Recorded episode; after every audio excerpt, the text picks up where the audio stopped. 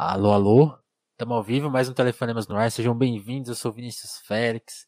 O Telefonemas nosso podcast de conversa, de bate-papo. E hoje eu estou aqui com uma convidada muito especial para variar, a Tamires Sampaio. A Tamires, deixa eu até pegar aqui a bio dela no Twitter para ler o que ela conta pra gente, né? Advogada, feminista negra, autora do livro Código Oculto, diretora do Instituto Lula e atualmente secretária adjunta de Segurança Cidadã de Diadema. É isso, Tamires? Seja bem-vindo. É isso. é, muito, muito obrigada pelo convite aí para participar aqui do Telefonemas. Acho que é isso, assim, no geralzão é, é isso aí. no geralzão, falou. né? É. Você, você é, da, é da Zona Leste de São Paulo, né? Sou de Guaianazes. Moro em Guaianazes. Eu cresci no Itaim Paulista, e, uhum. mas moro em Guaianazes já faz 16 anos. Entendi. Você, a gente, a gente se conheceu porque você estava falando de, de ir no podcast do Brown, né? E é, e é, uma coincidência muito grande, porque eu tô gostando muito do podcast dele e aprendendo, assim, a entrevistar com ele, né? E eu gosto muito dessa pergunta que ele faz sempre no começo dos podcasts sobre a infância das pessoas. Eu queria saber um pouco da sua, assim, ter crescido aí na Zona Leste de São Paulo, né? no Itaim, né? Também nesse começo de anos 2000, né? Você tem agora 20 e poucos anos. Como que, como que foi esse período, assim? O que, que você não, conta desse período? Década, eu sou da década de 90, não 2000. É, não. É, 20, 27, né? Eu nasci em 93. É, eu. Acho que da minha infância, eu lembro hum. muito de ficar. A gente mudou bastante, eu e minha mãe, né? Até eu fazer 11 anos, que foi quando a gente conseguiu esse apartamento em Guianazes, que é um apartamento nosso, né? Eu sou filha de mãe guerreira, né? Costumo uhum. falar isso. E sempre fui eu e minha mãe, com a ajuda das, da minha família, parte mãe, né? Da minha avó, meu avô, meus tios, minha tia. E, e a gente até conseguir. Sempre vocês duas só? Não tinha nenhuma sempre irmã? Sempre nós duas. Não, sem Entendi. irmã. Eu tenho irmã por parte de pai, tenho quatro irmãos, três irmãs e um irmão. Mas eu fui ter relação com eles mais depois de adolescente, assim, sabe? Mais jovem, bem mais velha. É, não, tive, não tive contato antes. Então, e no caso da minha mãe sempre foi só eu e ela. A gente mudou umas seis vezes até chegar em, em Guaianazes, assim, né? Então, mudança de bairro, de, de, de território, e aí mudança de escola também. Nossa. Né? É, mas sempre ali na região da Zona Leste, sabe? Do Itaim, Jardim Helena, é, Camargo Novo, Itajuíbe, até ir para voltar para Camargo Novo, que é onde minha avó mora, né? E onde minha mãe cresceu. Até agora tá, tá em Guanás, um apartamento nosso, que é de uma política pública também, né? De habitação popular, chama da PAR, que é Programa uhum. de Arrendamento Residencial. E, e aí a gente tá lá junto já faz, faz 16 anos. Que demais. E eu tenho uma coisa que eu tenho saudade, assim, e que eu não vejo muito agora nessa geração, assim, né? Que é brincar na rua, sabe? Brincar na rua, banho de chuva, taco. Eu sempre fui uma criança muito rueira, assim, né? De. de... Criança sem internet, né? É, criança sem internet, assim, meu, minha perna é toda cheia de cicatriz, de, de momento que eu caio, nossa, várias, várias histórias, assim, nesse sentido. E eu sinto falta disso. Eu não vejo isso mais. Não tem. Não sei se é porque eu saí de uma casa, né? Quando eu era até chegar em Manaus, eu morava em casa de aluguel. E hoje eu moro num apartamento. Né? Então, tem uma dinâmica de apartamento que é diferente também, né, ali, né? Você não pode brincar, né, no, no espaço condomínio, tem todas as regras e tudo mais. E, e o, o, apartamento ele acaba tendo, o condomínio acaba tendo uma relação com a rua diferente, porque tem a grade, agora é um muro, né? Então tem toda uma questão é, de, de, de, afastamento. Né? De afastar, assim, né? De não, não ter esse processo de integração. E, e fora isso, a questão da internet também, né? Uma, acho que as novas gerações, você, você nasce com o celular na mão, o tablet na mão, né? É, jogando na rede, vídeo, tal. É uma, uma outra dinâmica até, né? Já é um trabalho, né? já, já é isso, é isso.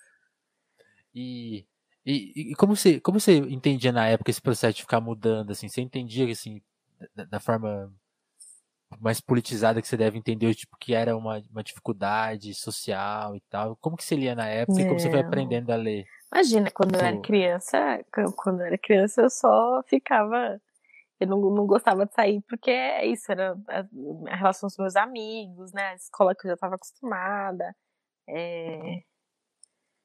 Tinha muito conflito por conta disso. E quando, e quando, e quando você foi. A sua, quando a sua formação foi se dando, assim? Quando você sente que ah, começou aqui, foi talvez essa cena, ou foi uma coisa também que você foi sentindo mais aos poucos? Não, não, não sei um momento específico assim, não. Não tem uma. Não. A minha mãe ela era militante, né? Então ela sempre. Eu cresci também indo em atividades, em especial de mulheres negras, no movimento negro aqui em, né, em São Paulo. Mas.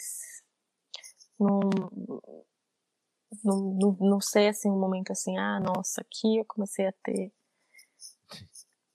Eu comecei a me entender como uma, uma militante, né, uma agente de transformação social, vamos dizer assim, para além de acompanhar minha mãe nas atividades, quando eu entrei na faculdade.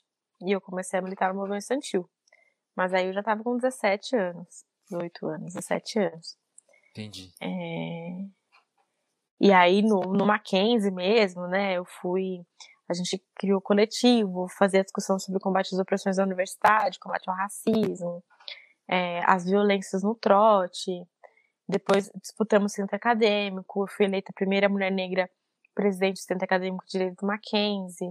É, depois fui da União Nacional de Estudantes, eu tive a oportunidade de ter essa experiência de movimento estudantil tanto local, né, na universidade, mas também no país como um todo. Fui para fora do Brasil representando o movimento estudantil é, é, brasileiro e as pautas, né? A gente estava bem na época do golpe da presidenta Dilma, é, então Sim. de denunciar também né, a luta é, dos estudantes aqui em torno da defesa da educação, defesa da democracia, mais para frente a questão do Lula também. E, e, junto com isso, sempre fui do movimento negro, assim, né? Porque como eu cresci, né, com a minha mãe no movimento negro, então para mim as lutas elas tinham muita relação, assim, né? Porque não dá para você brigar por uma educação de qualidade sem também pensar quem é que está tendo acesso a essa educação de qualidade, né? Sem, sem, pensar que tem uma parcela da sociedade que não está vivendo, que está sendo morta, a cada 23 minutos, né? Então, não dá para falar sobre acesso a nenhum direito se a gente não tem direito à vida, né? Que é um básico. E então a, a, essa, essa luta, né, do movimento estudantil, ela também sempre foi ligada muito com o movimento negro, né, em São Paulo. E, e por isso, inclusive, que durante a graduação, eu, o meu TCC, eu acabei pesquisando sobre o genocídio da juventude negra, segurança é, cidadã, no mestrado, política criminal racismo estrutural, agora no doutorado, se tudo der certo também, continuando é, pesquisando sobre segurança pública e genocídio, porque mesmo essa parte da, da academia, né, para mim ela só só faz sentido numa perspectiva de pensar como eu consigo utilizar o direito para garantir esse processo, né, de transformação. Transformar numa prática, né? Exato. Entendi. Então, agora, como você falou que não, não tem esse momento exato, conta como que foi essa, esse processo de, de entender que você ia para o direito, ia, ia para a faculdade, você falou, né? Você fez é, toda, toda a sua trajetória em escola pública e conseguiu. Porque você falou, né? Eu estava vendo até a sua. Um vídeo da, da, época da campanha, também queria saber dessa época de fazer campanha. Que aí você conta, pô, eu tenho essa história com as políticas públicas e muitas, todas elas, coincidentemente, né? do PT, né? Que foi essa época. Então, a, a sua casa, a, a, chance de ter a bolsa, né? Como que você foi. Quando que você escolheu? Não, vou, vou, vou ter a chance de fazer faculdade e vou escolher o direito, assim. Como, quando que o direito surgiu na sua vida, assim? É, essa opção, exatamente. Adolescente. Eu decidi fazer direito. Você tá me ouvindo bem? Tô, tô. Tá. É porque aqui parece que tá travando a imagem. Não, tá, tá, super, tá redondinha. Tá de boa. Tá, então legal. É, eu decidi fazer direito quando eu era adolescente. Foi por causa de filme. É, ah, aí, por causa ó. de filme, assim. Eu achava muito filme legal isso daí. É, isso. Eu queria ser promotora de justiça, na realidade, quando, quando eu era adolescente. Porque eu achava que o Ministério Público era o defensor da sociedade, né? Então eu queria ser promotora para também ajudar. E, e, é muito louco, né? Porque quando eu entrei na faculdade de Direito, que já no primeiro semestre comecei a estudar um grupo de estudos sobre teoria crítica do direito, e, e aí criminologia, e aí quando eu comecei a estudar de fato direito, né, você percebe que o Ministério Público tem mais um quê de carrasco do Estado do que defensor da sociedade, pelo menos uma parte dele, né, o que envolve direito opa. criminal. E aí eu falei assim, ah, não é isso bem que eu quero, não. Não é isso bem que não eu é bem por aí, né? Não é bem por aí. E, e aí, durante a graduação, eu fiquei assim, transitando, né? Entre, ah, defensora, é, advogada, pesquisadora, professora, né? Segurança, né? Um pouco o que. Até que hoje eu, eu sou, já sou advogada, né? Eu passei no AB antes de me formar, mas e eu, eu quero mesmo ser professora universitária. Assim, é por Legal. isso que logo na sequência que eu saí, né, que eu me formei, eu já entrei no mestrado, agora eu tô é, prestando para entrar no doutorado, porque eu acho que tem aí um, um espaço na academia, né, uma disputa que precisa ser feita no direito, que envolve repensar um pouco o direito, em especial o direito penal, é, numa perspectiva antirracista, assim, antidiscriminatória, né? Porque o direito na prática ele acaba sendo um instrumento de manutenção da desigualdade social, né? Um instrumento Sim. que chancela as violências que a população negra sofre desde a época da escravidão. Né? Não à toa a escravidão era uma lei, né? É, é, ela se utilizou a chancela do jeito isso, né? Então, tem aí um espaço precisa para repensar o direito, né? reconstruir o direito que eu que eu acho que tem que é inclusive um papel da de nós assim, né, jovens negros periféricos que graças às políticas públicas acessamos esse espaço e, e que envolve repensar não só o direito, mas várias outras áreas de conhecimento. Sim. Né, na educação, na medicina, em várias Aí voltou. Voltou. Oi. Voltou, agora cons... vamos ver se, se vai. Vamos, vamos ver. Eu consegui um Wi-Fi. Boa, boa. Aí você estava falando disso. Como, como que foi essa época, é, época de chegada na, na faculdade? Foi. E, e para um ambiente assim, mais elitizado da faculdade, foi, foi um choque encontrar essa realidade de umas pessoas foi. mais foi um choque completo, porque. Porque, imagina, eu tô acostumada a, a escola pública, Zona Leste São Paulo, é, jovens como eu, e eu cheguei num ambiente em que 80 alunos, 80 alunos, só 3 alunos eram negros, para além de mim. Três? E três. Caramba. Isso é um, é um choque, né? É um choque de realidade. E é muito louco isso, porque você entra na universidade, se você olha numa sala de aula, 80 alunos, três são negros. Olha os professores, nenhum professor negro. Eu fui ter aula com uma professora negra no último semestre da graduação. E eu lembro que no primeiro dia de aula eu saí da sala chorando, assim, porque eu falei assim, gente, eu finalmente estou me vendo no corpo docente. Olha que loucura. É no último semestre. E agora, a faxineira né, as faxineiras eram mulheres negras. Sim. Os seguranças eram homens negros. É, né, os, os trabalhadores né, braçais da universidade eram pessoas negras. E isso dá um recado também, né? Porque isso mostra qual é o, o seu papel ali, né? Qual que é o seu espaço ali, de certa forma, assim. Isso é um choque, porque você fica se questionando em determinado momento, será que eu deveria estar aqui mesmo como estudante? Será que esse lugar, né, meu lugar mesmo, de fato? Porque não tem ninguém te informando do contrário, né? É muito pesado. Não tem. Não tem. Muito pesado. E, e aí dentro, da, dentro do centro acadêmico, que, que, que você, a gente falou, a gente tá falando da sua formação política, né? Você tinha a referência da sua mãe, e você falou, pô, minha formação se deu muito na faculdade. O que, que, vocês conseguiram fazer lá dentro do, do, centro acadêmico? Porque numa, com três pessoas na sua sala de aula, assim, na faculdade, é, é esse número não devia ser muito diferente nas outras Então, mas a Salas, gente né? criou O um que, o que o centro pode fazer? A gente criou um Aham. coletivo de estudantes negros da Afromac. Na realidade, a gente depois descobriu que estava refundando o Afromac, porque Refundando. o Afromac ele já existiu na década de 90, estudantes negros que tinham no Mackenzie, que fizeram exatamente esse nome, né, de coletivo. E aí, quando a gente descobriu isso, né, fizemos o relançamento na Semana da Consciência Negra da gestão que eu era como presidente, que a gente organizou. E aí, no final da gestão, a gente fez tipo um ato de lançamento, relançamento do Afromac. Lá no Mackenzie, assim. E para além do Afromac, quando eu entrei no Mackenzie em 2011, praticamente não tinha movimento estudantil lá, não, não tinha muita organização no coletivo. E a gente começou a organizar um, um coletivo, e, e a gente era quem, né? Os estudantes que estavam no grupo de teoria crítica do direito. Porque basicamente esse grupo ele juntou todos os estudantes de esquerda que tinham na faculdade de direito lá no Mackenzie, né?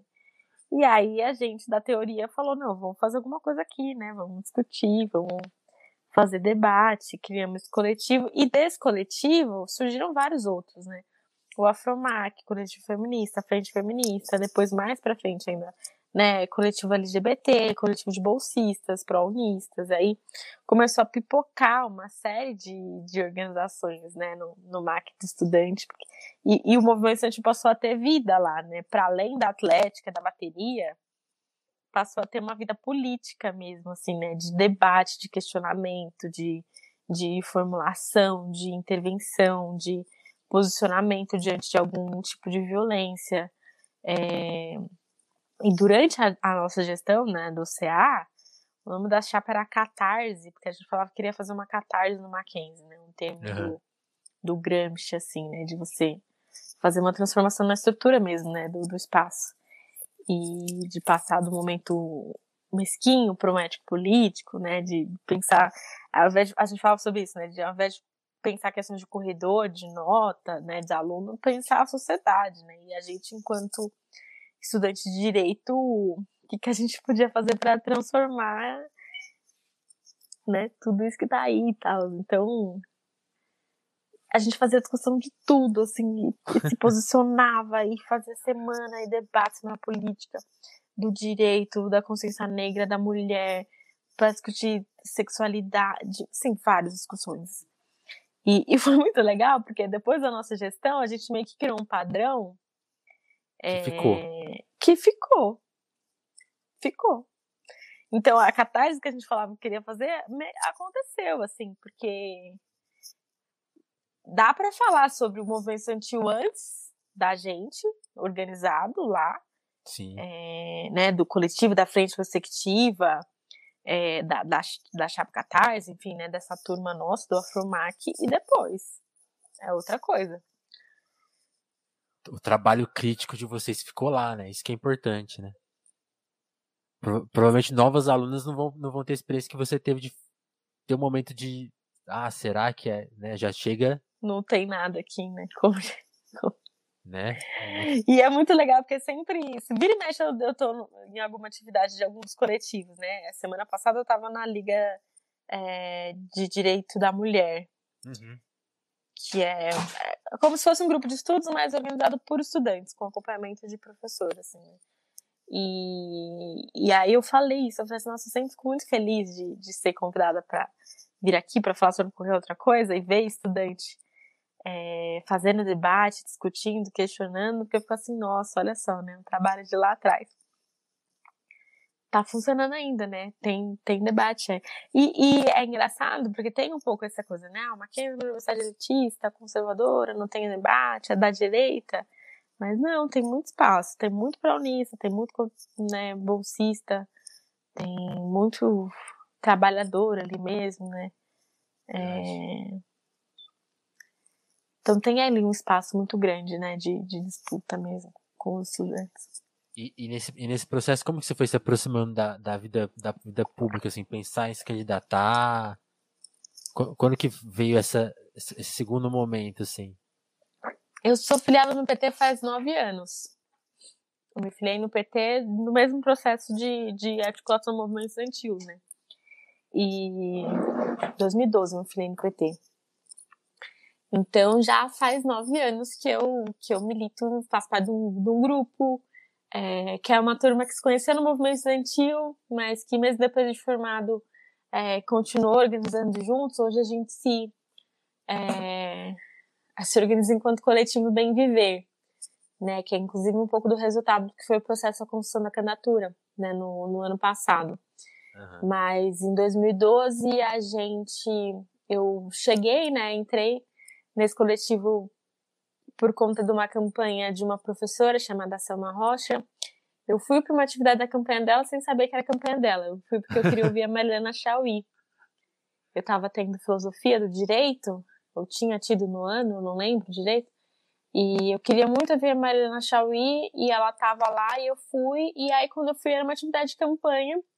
E eu conheci uma galera da juventude e menos de um mês eu estava afiliada. Ó. Oh. Do BP, assim. O pessoal tava trabalhando direitinho. Sim. E a minha mãe, ela sempre foi petista, né? Então, e eu já estava né, nesse processo no Mackenzie de, de, de coletivo lá, né? Então, não foi. Foi muito de, difícil, assim, para filiar. É, em 2016, a gente construiu uma candidatura de uma jovem também, advogada criminal hoje, que é a Maíra Pinheiro. E, e aí, em 2020, a gente decidiu é, lançar uma candidatura de uma jovem negra para vereadora, né? Construir uma campanha de uma cidade antirracista e bem viver. Então, a decisão de, de, né, de sair candidata é fruto de um processo coletivo, assim, né, de organização no PT é, já de muitos anos. De, de militância no movimento estudantil, de militância no movimento negro, movimento feminista tal. Um pouco do acúmulo que o, o nosso grupo, né, o nosso coletivo teve durante os anos. E, Entendi. e de apresentar, né? De ter essa, esse projeto apresentado para a sociedade mesmo. E, e, e, conta como, como, como que é uma campanha, assim, é, esses dias, assim, essa expectativa, possibilidade de, talvez de ganhar, como que, como que você foi sentindo a rua? E você fez campanha num momento muito difícil, né? Quase sem rua, né? Porque era, já era pandemia, né? Já num governo, dentro de um governo de extrema direita, como, como que foi esse, essa etapa? É, foi um desafio muito grande, assim, muito grande mesmo, porque a gente fez um ano de planejamento em 2019 que na prática não valeu de nada, porque a campanha. Não tinha como muito... aplicar, né? É, porque era muito pensado sobre visitar as pessoas, né? Bater de porta em porta, fazer discussão na, na sala, né? Apresentações né? para as famílias, para os amigos e fazer tal. O que fazer o mesmo processo que eles fizeram no Mackenzie, né? Tipo... Exato, exato. Um pouco formiguinha, formiguinha, assim, né? Só Total. que na cidade como um todo. E não, não dava para fazer, né? A gente, de repente, né, chegou no início de 2020 e... Pau. E teve que reestruturar toda uma campanha que era pensado para presencial para o online. E, e é, é, um pouco difícil, porque tem gente que você não consegue acionar. Verdade. Tem gente em São Paulo que está numa situação de vulnerabilidade social que não tem água encanada em casa. Né? Não tem. Imagina que vai ter internet, sabe? É o celular que tem acesso a uma internet boa e que tenha um espaço para espaço ter um zoom. É, então, e eram essas pessoas também, né, que a nossa campanha queria construir junto, né, e, e dialogar, né, falar sobre o bem viver numa cidade de pedra, né, numa selva de pedra, é, é um desafio também sobre isso, né, Sim. né, pensar a nossa alimentação, pensar a nossa segurança, né, pensar combate à desigualdade como um todo, pensar o meio ambiente, enfim, se repensar um pouco a, a cidade como um todo, né, mas a gente né, se reinventou aí com Zoom, WhatsApp, todos os tipos né, de, de plataformas possíveis de reuniões online a gente usou para dialogar com as pessoas. Construímos um, uma, um projeto de, de mandato né, parlamentar, uma, um programa, uma proposta de mandato parlamentar é, de forma coletiva, né, a partir de vários debates que a gente fez. E aí, já durante a campanha, é, todos os dias da campanha, praticamente, eu, eu tive agenda presencial. Aí já não. É, a gente fazia panfletagem, é, ia nos, em alguns bairros com o distanciamento, com máscara, Sim. né? É. Máximo de proteção que a gente conseguia, mas aí durante a campanha mesmo não tinha como, porque aí a gente não ia conseguir acessar as pessoas, né?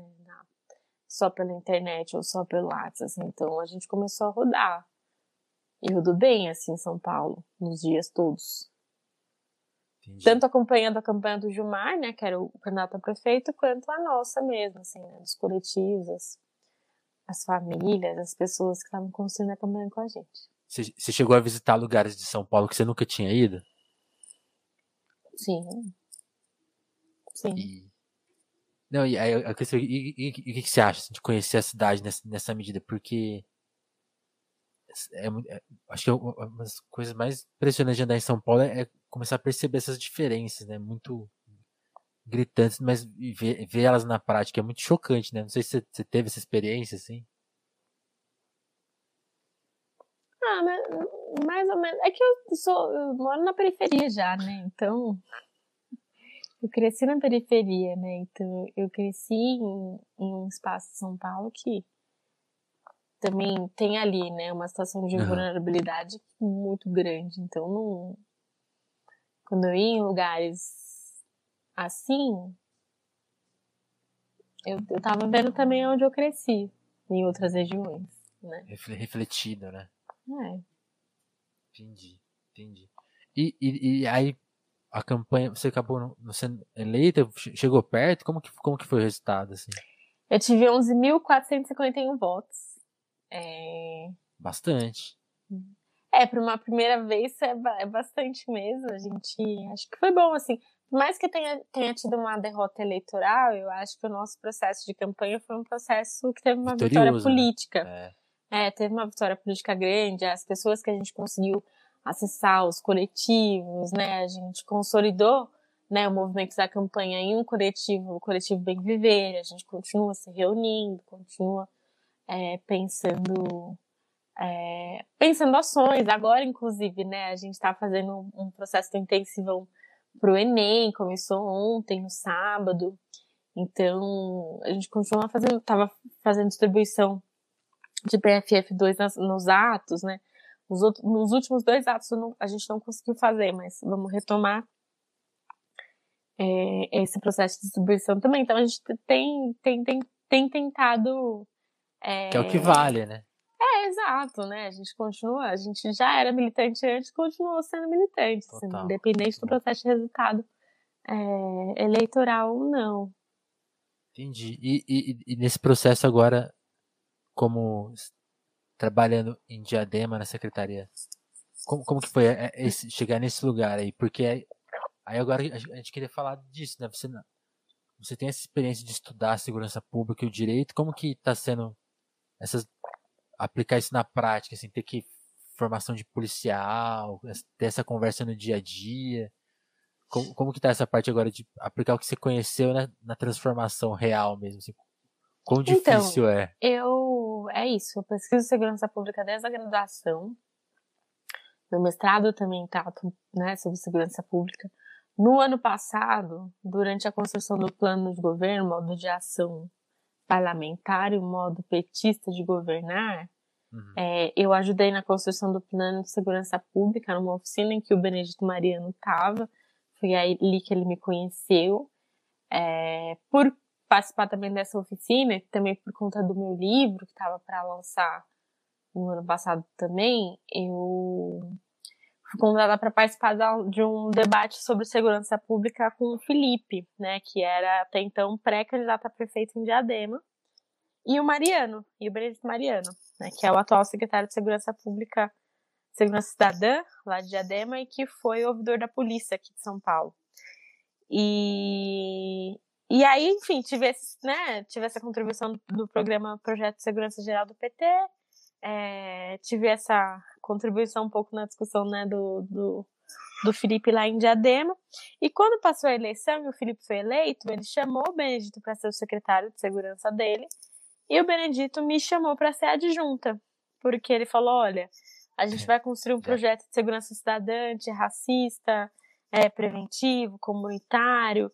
E, e eu acho que a gente precisa ter pessoas negras também é, na linha de frente da construção desses projetos, né? Então, o comandante da guarda vai ser um homem negro, a corregedora da guarda vai ser uma mulher negra, eu quero você como, como adjunta para construir né? junto. Isso, exato. E aí eu falei, nossa, incrível, incrível, assim, tá sendo uma experiência maravilhosa, porque uma coisa é a gente ler, escrever e, e, e tal, e outra coisa é a gente saber de fato o que, que dá para fazer, né? Quais são os desafios reais que tem de gestão? O que, que é uma questão de vontade política para ser aplicado em relação à segurança e o que de fato é uma questão estrutural, assim, né? Uhum. Que, que demanda mais do que uma vontade apenas para para ser aplicado na cidade e, e assim a segurança pública na perspectiva do município ela está relacionada à prevenção, né? Então é, a gente faz muita articulação com as outras secretarias, estou coordenando um projeto que é o Patrulha Maria da Penha, que faz o acompanhamento de é, mulheres que têm medida protetiva na, na cidade, né, junto com a GCM. E, e nesse projeto mesmo a gente está fazendo articulação com as outras secretarias. Então, assim, está sendo uma experiência muito legal. E agora você comentou da formação também, né? Todo ano a, a guarda passa por um EQP, que é estágio de qualificação profissional, e que é um processo de formação de 80 horas. E nesse ano a gente incluiu mediação de conflito, né? Uhum. Então toda a GCM de Diadema vai passar pela formação de mediação de conflito e é, racismo estrutural, que é um tema que eu que estou dando a aula. E que está sendo uma experiência muito interessante. Então, isso que eu queria saber, né? Porque, por exemplo, essa, essa, essa noção que a gente tem que o direito é uma forma de de, fazer essa gestão, né? Ele, ele que é o código oculto, né? O seu livro, é, é, acho que fala um pouco disso, né? De, de, dessas barreiras invisíveis que estão no direito, que estão tá na força policial, né? Tipo assim, essa coisa estrutural do como que é entrar por, por isso em choque, né? Quando você vai fa fazer a conversa com as pessoas que estão em campo, né? Elas têm, elas têm noção disso, assim, ela, ela quando elas são informadas, por exemplo, do que você está falando, como que elas reagem? Assim, fico curioso. Depende, né? Não é, não é uma reação homogênea, na realidade. Eu acho que tem de tudo. Tem de tudo. Tem os que concordam, tem os que já sabem, que já pensam assim, tem os que nunca tinham parado para pensar exatamente nisso e que falam, olha, é verdade, faz sentido. E tem os que acham que é vitimismo, que é bobagem, que não sei o quê. Ah, tem que, tem que passar essa horinha aqui, não vou nem escutar o que ela tá é, falando. Tem de tudo, na verdade. Mas o que eu tô achando muito legal, assim, é que ah, tem muito espaço para diálogo. Muito espaço para diálogo. E para articulação, assim. Muito, muito mesmo. Então, isso é uma coisa que é, às vezes a gente fica, né, com preconceito, né, sem achando que não, não tem que fazer, não dá para dialogar e tal. E não, tem muito é, espaço. Eu, Mesmo eu, eu porque... pensando justamente por isso. Tem, tem gente que acha que é, é mais destruir coisa nova do que, sabe, esse, esse, é, fazer esse meio de campo, né? Eu acho importante isso. Porque tem que resolver para hoje, né, algumas coisas. Exato, mesmo porque a maioria dos agentes de base de segurança pública são negros e periféricos também. É, então, falar sobre o combate ao genocídio da população negra é também falar sobre essas pessoas, né? Total. Porque cai para elas também, né? Exato. Elas são vítimas e de alguma forma elas acabam também sendo atores, né? Dependendo da situação. Mas elas também são vítimas. Sim. Conta um, pouco pra, conta um pouco pra gente, então, de, de, dessa sua parte teórica, né? Que tá no código oculto, que é mostrar esse entrelaçamento, né? Do, da, da parte jurídica com a parte da, do racismo na, na como, como que você escreveu esse livro? Como que você é, entendeu esse tema dentro da faculdade? Falou, não, preciso escrever sobre isso e, e revelar, né? Já, já que tá oculto, que seja revelado, né? Que mais pessoas saibam, né? Porque acho que passa como uma. Assim como a gente entende muita coisa do direito como natural, essa, esse resultado racista do direito também soa como natural. Ah, é assim mesmo e, e lide-se com isso, né? E não, né? Não é natural. Longe disso. Não é. Não é. é... vou, enfim, só para dar um, um, resumão, assim, né? Bem, leiam o meu livro, busquem ó, Código Oculto, Editora Contra a Corrente, lá. Grande um editora Contra a Corrente. É... Não, eles foram incríveis. O Rafael Valim foi, assim, maravilhoso. Terminei o meu mestrado, mandei para eles lá, e aí eles falaram assim: olha, nossa editora, a gente está querendo dar visibilidade para esses projetos mesmo, então bora. Eles são muito bons. Já. São demais. Mas assim, segurança pública hoje na, na prática, assim, um pouco historicamente, ela é pensada em dois pilares, né? Manutenção hum. da ordem e prevenção de riscos.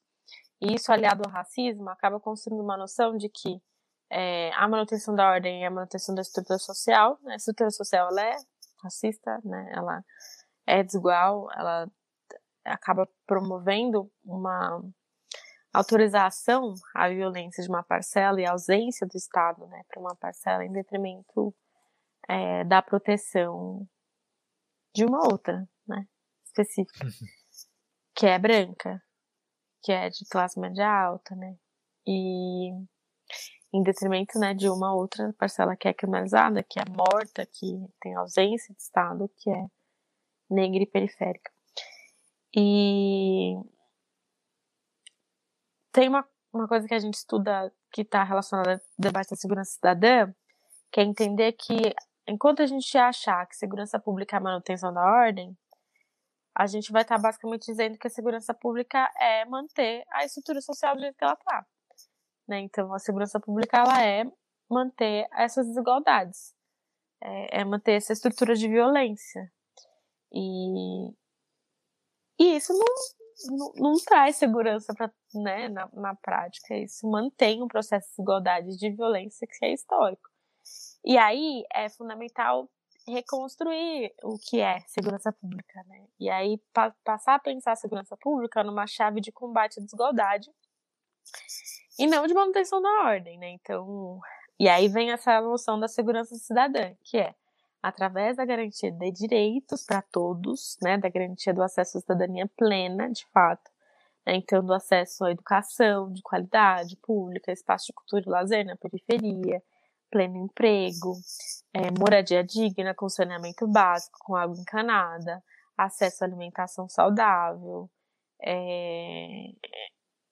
enfim, né, tipo, tendo né, garantia de direitos de fato, não só no papel, mas materialmente para as pessoas, assim a gente constrói uma sociedade segura, assim, né? Então, é, não é através da, dessa briga por manutenção dessa estrutura social, manutenção da ordem.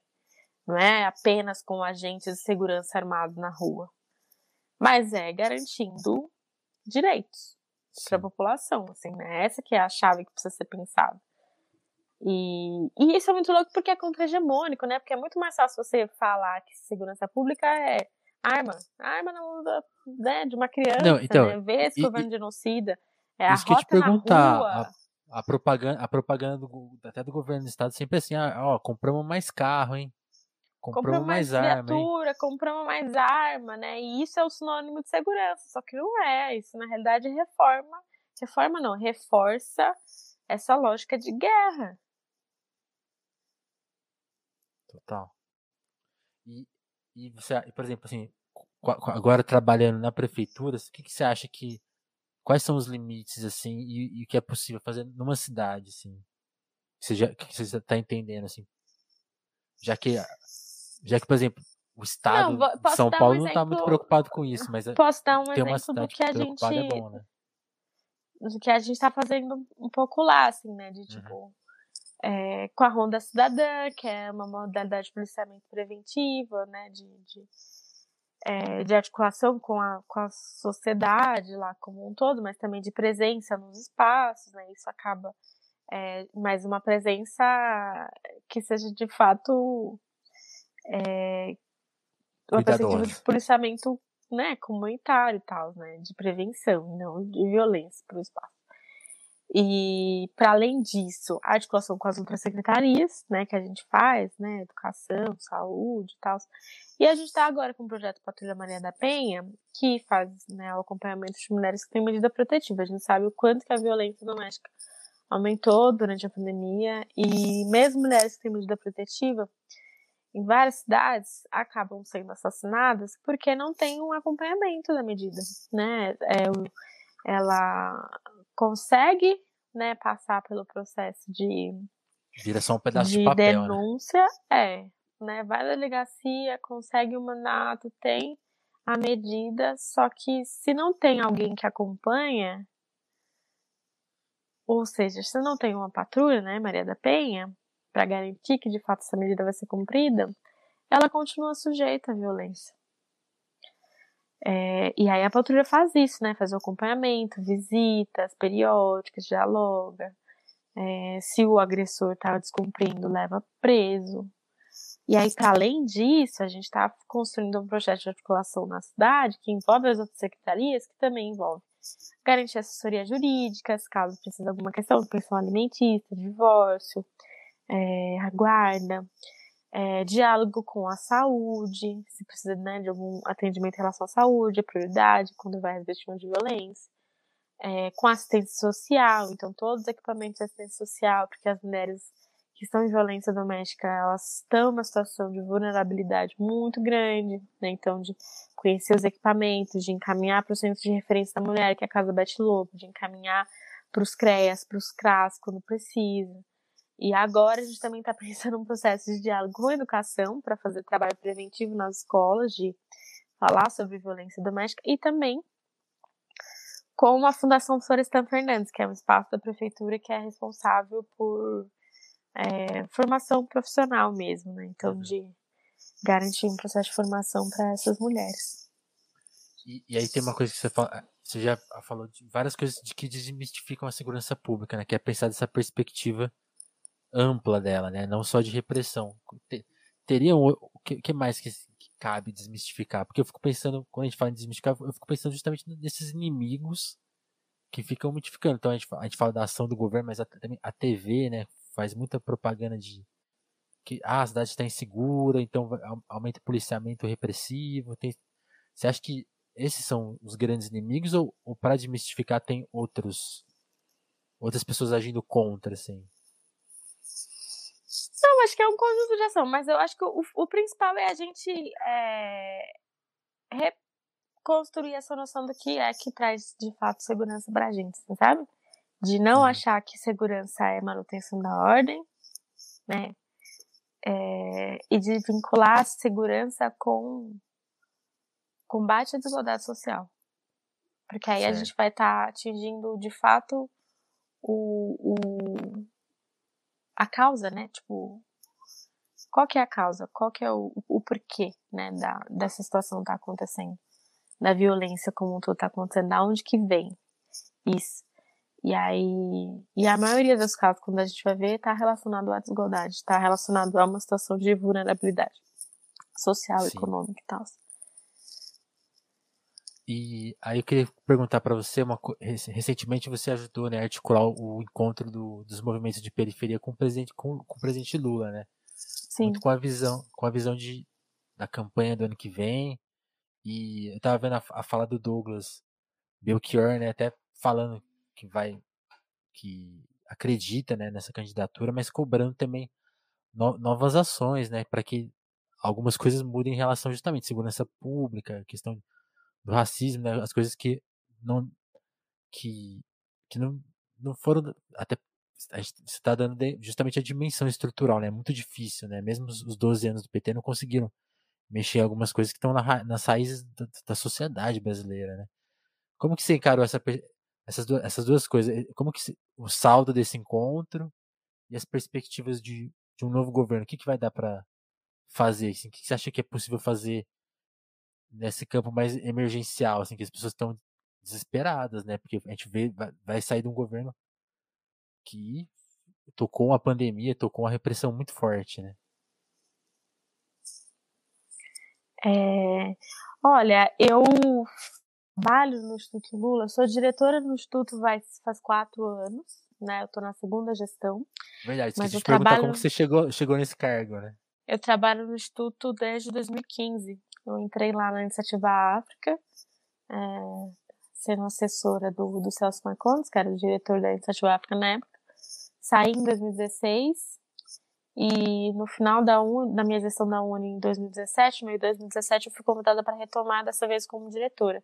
O Instituto estava passando por um processo de reformulação. E, e tanto, desde quando eu entrei lá, em 2015, eu já tinha essa, um pouco de fazer essa ponte com o movimento negro, o movimento de juventude. E, e a gente já construiu vários diálogos, né? O Lula, em 2014, é, ele fazia encontros periódicos com movimentos sociais, movimento de juventude, movimento periférico lá.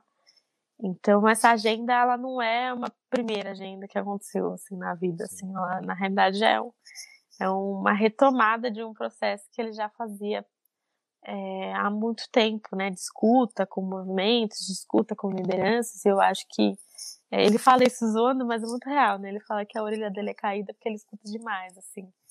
E, e isso é um pouco sobre como Todo ele faz mundo quer política, falar com né? ele, né? Não, e não, e isso é um pouco sobre como ele faz política, assim. Eu acho que isso é, Absorver acaba- tudo que é bom, né? É, isso acaba determinando.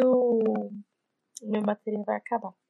Isso acaba determinando sobre como ele, né, como ele lida com as pessoas, como ele pensa a sociedade, como ele é, se constrói enquanto quadro e a liderança política que ele é, assim, né? Então eu acho que o encontro com o movimento de periferias foi fundamental e é mais ainda fundamental que ele se repita, né, de novo, para que esse vínculo com os movimentos periféricos seja um vínculo de construção política real, assim, né, de, de transformação de vidas, de fato, né, de, de construção de políticas públicas. Eu acho que eu falei isso lá nessa atividade que a gente está num outro momento, né, de Brasil, assim, os governos Lula e Dilma transformaram o país. Né, as políticas públicas que foram implementadas trouxeram é, uma nova perspectiva de vida para algumas pessoas, né? E hoje, diferente 2001, diferente 2021, na realidade, né, diferente do que era 2001, a gente tem jovens negros, coletivos, periféricos, pessoas que são formadas né, em direito, em arquitetura, em economia, em administração, em administração pública, são mestres, são doutores, são, né, têm pós-graduação, tem livros publicados e são referências teóricas já de vários temas que e aí isso é uma diferença porque agora Parece que a responsabilidade aumentou muito, né? Óbvio. não, não é, não é só sobre responsabilidade. É que agora a periferia não é mais objeto de política pública, Isso. né? É, é também formulador. Peraí. É também Saúde. formulador de política pública. é também é, executor de política pública, sabe? Também tem que ser assim. né? Então, não dá mais para falar da periferia sobre apresentar as propostas de política pública que tem para eles, mas tem que entender o que, que a, periferia está produzindo, Sim. né? E como a partir dessa produção você transforma isso em política pública junto com eles, executa junto. Né? Sim. Então, E, e- e- e isso que você falou é muito forte, né? Porque sempre, eu acho que fica uma noção meio superficial, tipo assim, ah, nada mudou, né? Porque quando a gente vê, vê alguns números, alguns números não mudaram, né? Isso é muito pesado, né? O encarceramento aumentou, tem, tem essas, essas- esses dados. Mas é o que você falou, né? Uma coisa muito forte mudou, né? Os agentes de ação são, são, são da periferia agora, né? Isso mudou de fato, né? Vo- Você tá aí ah, influenciando, né? Organizando, né? Tipo, isso já é, é uma mudança que parece que as pessoas não notam, né? Mas já tá diferente, né? Isso é muito bom. Sim. Sim. Não, é outro Brasil. Outro, Outro país. Brasil. É que o Bolsonaro, enfim, esse governo genocida tentou acabar e tá né, quase conseguindo, estão destruindo o Estado e né, destruíram uma série de políticas públicas, mas a transformação que aconteceu lá atrás, o Brasil voltou para o mapa da fome, né, a violência aumentou, mas as transformações que aconteceram lá atrás não tem volta. Né? Não tem volta. Sim. E, e, e no campo da fofoca, assim, como, como que é se relacionar com, com o Lula, com a Dilma? São pessoas legais? Ah, a Dilma não, não tenho, eu não tenho relação. Ela não é do Instituto Lula, né? Ah, achei, achei que era sua amiga, vi, vi foto de vocês, falei, ah, deve- devem se conhecer. Não, eu já tive alguns vezes quando, quando ela foi lá, né? Tem algumas fotos Aham. bem engraçadas de conversas, mas. Mas ela é, ela, é uma, ela é uma pessoa muito querida, assim, bem educada, simpática e tal. E o Lula, é, ele é o Lula, assim, ele é a forma como ele é. é não, ele, do jeito que ele é nos, nos, espaços públicos, é exatamente como ele é no espaço privado. Entendi. Mesma coisa. Entendi. E, e Tamir, agora que você. Quais, quais são os próximos os próximos passos? É, é, é cuidar da. Continuar cuidando da, da secretaria, cuidar, pensar em atuar um pouco na, na, na campanha eleitoral? O que, que você está imaginando assim para agora para esse fim de ano e começo do próximo, que vai ser um ano parece assim, fundamental para o futuro do Brasil, né? Assim, pode dar muito ruim ou pode dar muito bom. Sim, eu tô estudando para entrar no doutorado, né? Voltar a estudar, continuar minha pesquisa, né? Acho que é agora que eu tenho essa experiência mais prática, assim, né? Ainda tenho mais vontade de pensar essa, né, essa articulação dos dois. E estou precisando doutorado em Direito Penal. É, tem, né, continuar a gestão lá, lá em, em Diadema. E vou contribuir como eu puder no, no processo da campanha do Lula, com certeza, né, no PT e tal. E e provavelmente eu serei candidato no ano que vem também, mas é isso. Aí, legal em discussão ainda, né? Pensando, tá, no coletivo. Qual cargo exatamente? Provavelmente deputada federal. Mas ainda tomara. estamos discutindo. Não, tomara. Se, se, não, se, se, se não rolar ganhar, pelo menos um, um Ministério da Justiça aí, né? Um... Imagina aplicar, aplicar essas coisas que você está fazendo em diadema no, no, Brasil inteiro, né? Seria maravilhoso, né? Nossa, isso é incrível. Não, mas que não foi é. eu, tem várias outras pessoas, né? Sim, sim. Mas você ajudando, poxa. Mas é isso, tá, Miris? Agora acho que sumiu a sua imagem, mas a gente já tava. Sei que você tem compromisso, né? Você foi, tá aí. Tá numa uma pauta emergencial que apareceu para você. Então, eu te agradecer por ter colado aqui no Telefonemas, pelo nosso papo e desejar tudo de bom, né? Nessa, nessa perspectiva, né? De tanto do doutorado quanto da campanha aí para ano que vem. Travou aqui minha câmera. É... Que é isso, né? Fazer ah. live aqui no celular é um, é um pouco ruim. Mas você tá me ouvindo? Tô te ouvindo, o áudio, o áudio tá.